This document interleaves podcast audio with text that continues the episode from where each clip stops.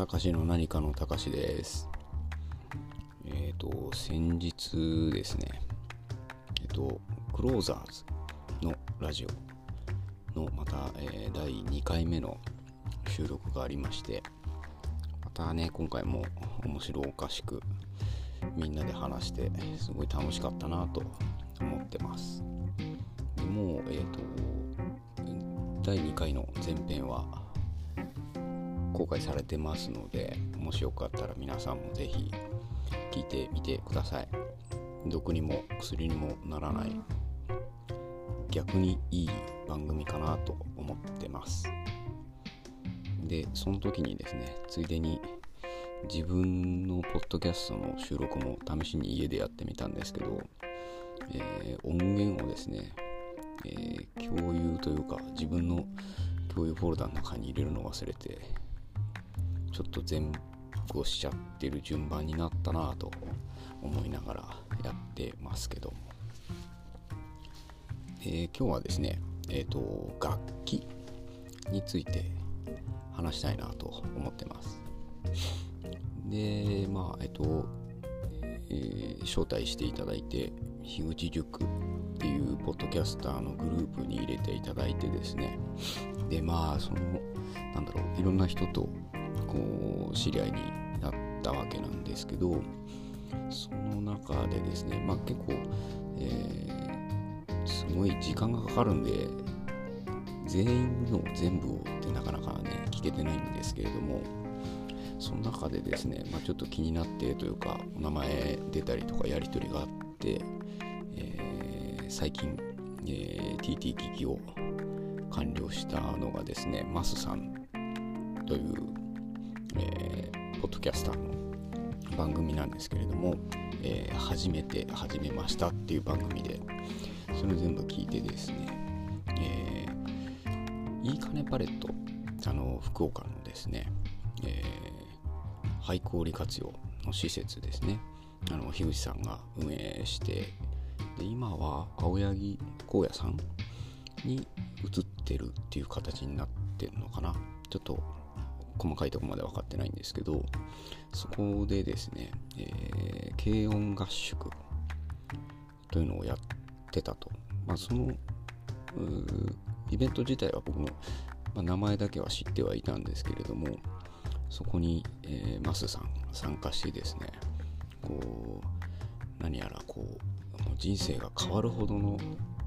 衝撃を受けたというような内容でですね、まあとにかく楽しくてたまらなかったっていうような感想を言ってたんですね。でまあ本当にもう聞いてて楽しそうだなっていうふうにもう単純に羨ましくなりました。でですね僕自身はですね、えー楽器というか、えーちょっとだけあのパーカッションって打楽器をやってた。というのもあるんですけれどもまあもう触らなくなってからもう20年20年それ以上かなは経ってしまっていてですねまあたまになんだろうこう周期的ではないんですけどまあちょっとどっか音楽スタジオとか行ってドラムまた少しやってみようかなって思ったりしたこともあったんですけどまあまあ実現せずまあね時間がなくてとかっていうわけじゃないんですけどこうそこまでうん目というか意識というか向いてなかったなと思って。でやっぱりそういうね話を聞いたりとかやっぱり楽しそうだなって。その昔ねやってた時もやっぱ楽しかった。たんですよ。で中学校の部活でやってた時っていうのももちろん楽しかったんですけどその後ですね中学出てから、えー工業高校だったので、えーまあ、ほぼほぼ男しかいないんでなかったんですよ吹奏楽部っていうのが。まあね今その女性男性とかジェンダーどうのこうのとかっていうのを完全に無視してお話ししますとですね大体、えー吹奏楽やってる人って、えーほぼほぼ女性なんですよ。多分9割8部とか。中学校とかで言うともっと如実かなって思うんですけどね。今どんな感じなのか分かってはいないんですけれども。で高校一応軽音楽部はあったんですよ。あったんですけどなんかこうなんつったらいいんだろうな。ドラムはもちろん楽しくてやってたんですけどもっとこうどちらかといえばこうスネアだけとか大太鼓だけとかっていう方がなんかその頃すごく好きでなんつうんだろうなこう、まあ、もちろんテクニックはねそれぞれ全部あるはあるんですけどこうプリミティブな音っていうのかな。なんかね1音しか出せないじゃないですか、まあ、スネアはねあのいろいろ出す方法はあるんですけどその中でもやっぱりその大太鼓バスドラですね。本当にでかいやつ。あれがめちゃくちゃ気持ちよくってでそのままそれで終わったかなっていう感じでしたね。すごく気持ちよかったんですよね。でこう周りの人たちもこうなんか褒め上手な人が多くてあの太鼓ってあの音太鼓だけじゃないか。まあ全部あの波じゃないですか。音波で。を出してでそれが届いてっていうのって全部楽器とか、まあ、声とかも同じなんですけどあの、えー、周波数というか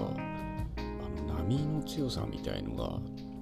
バスドラって結構強烈なんですよ。あの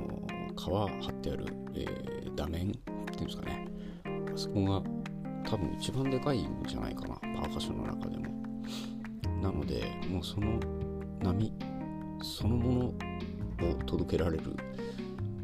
っていうようなイメージで。それが届く届いたよって言われた時がすごく嬉しかったなっていうのがあってきっと俺はそういう方が向いてるんだってであとね、あのー、以前も言ったんですけど音階が苦手なのでもう本当にどんどんどんどんそういう単純な楽器の方に行ってたなとは思ってて。でもねさすがに軽音合宿ですからね。軽音にバスドラ単体っていないと思うのでもしねできるならというか、ね、体が覚えているならちょっとまたドラムやってみたりしたいなとも思ってます。ただねそのドラムをやらなくなった理由っていうのが全然そのテクニックの習得が追いつかなかったっていうのがあってですね。ドラムのバスドラムってあの足でペダルを踏んで、えー、バスドラム用のスティックというかマレットっていうんですけどあれを操作するんですけどそれをですねあの単純に1回踏むっていうんではなくて1回踏み込むっていう大きな動作の中に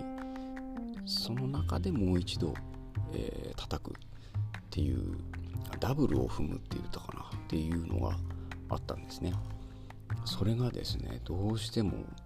できなくてそれで挫折したっていう思い出が今ちょっとありありと思い出されてちょっとまたズンとなってますけどあれがねできなくてやっぱできるのが当たり前みたいな感覚だったんですよね。僕もその僕の周りのドラムのプレイヤーの方も、まあ、もちろんプロとかもそうなんですけど。なのでまたちょっとやれるかどうかっていうなんだろうな自信は全然ないですけどね。まあねまた行くかどうかはっきりわかんないですけど今度またね、一応都内に住んではいますので音楽スタジオとかすぐ近くにあったりするんでちょっと調べて行ってみようかなと思ってはいるところですね。あとはですねえっと、えー、カラオケも結構好きなんですよ。まあ普段最近はね全然行かないんですけどあんまりこう音痴って言われた経験はなくてですね歌うこと自体も気持ちがいいですしなんかねまあコミュニケーション高校とか181920歳ぐらいの頃はそういうなんか飲み会の一回で一環で行くみたいなカラオケ多かったなとは今ね思い返すとあるんですけど大人になってからのカラオケってなんかもっと面白くなってて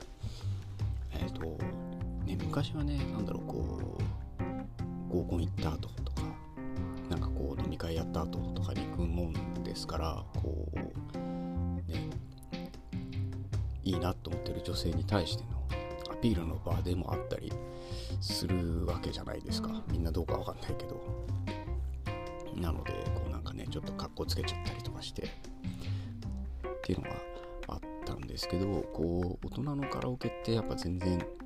変わってきたなというか自分の中でこう扱いが違うというか。もうあのこうなんだろうな。カラオケに素人が行っ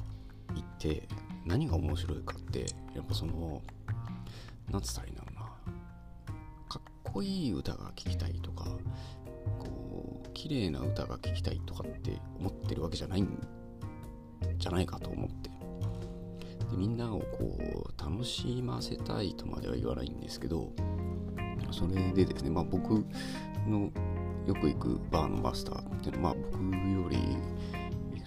いくつだろうちょっと上ぐらいでほぼほぼ世代は一緒なんですけどこうその考え方が似ててですね、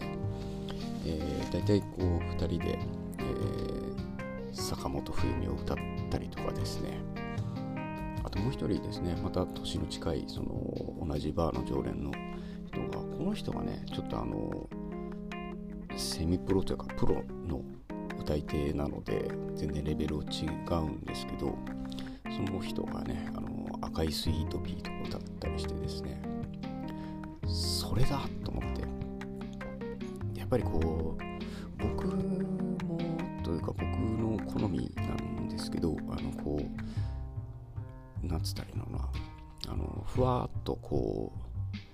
う余裕しゃくしゃくで歌ってるっていうよりはですねこう首とか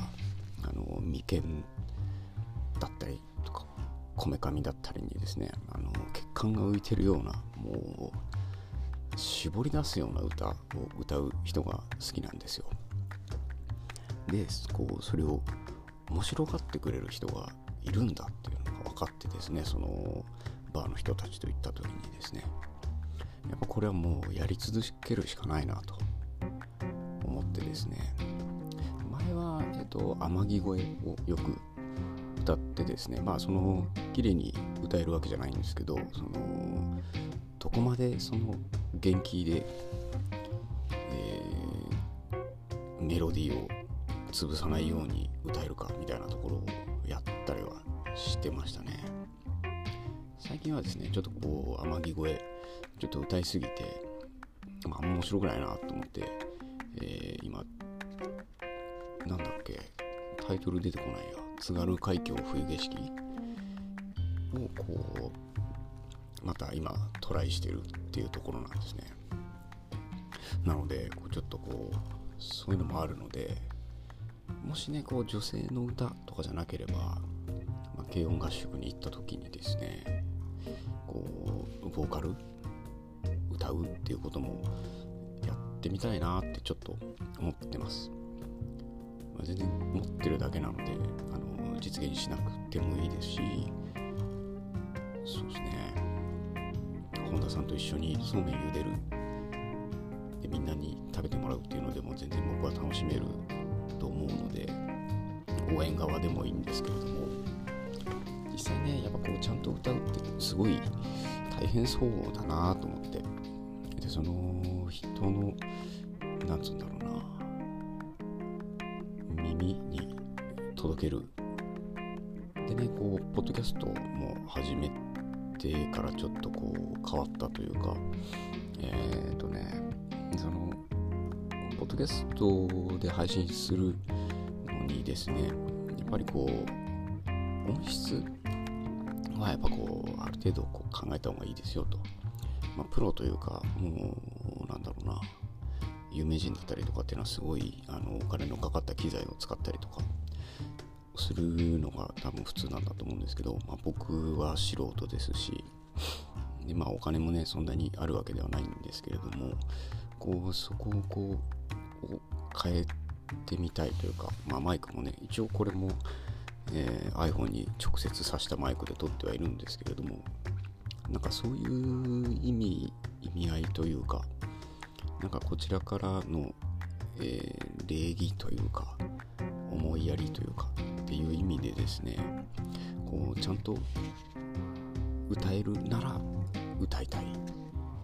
っていう感じだなと思ってます。ちゃんとできないからやりたくないとかそういうことではないんですけど、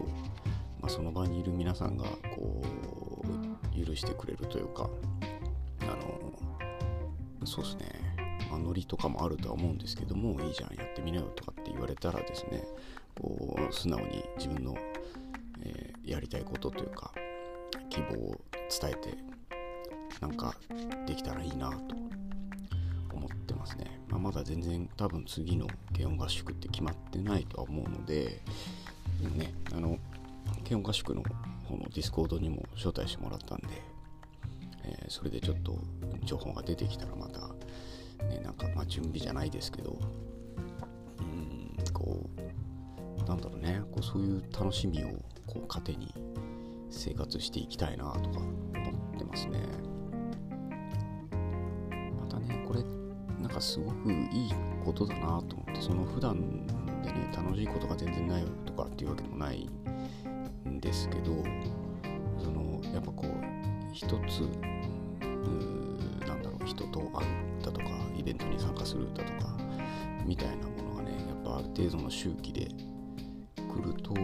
う張りが出るというか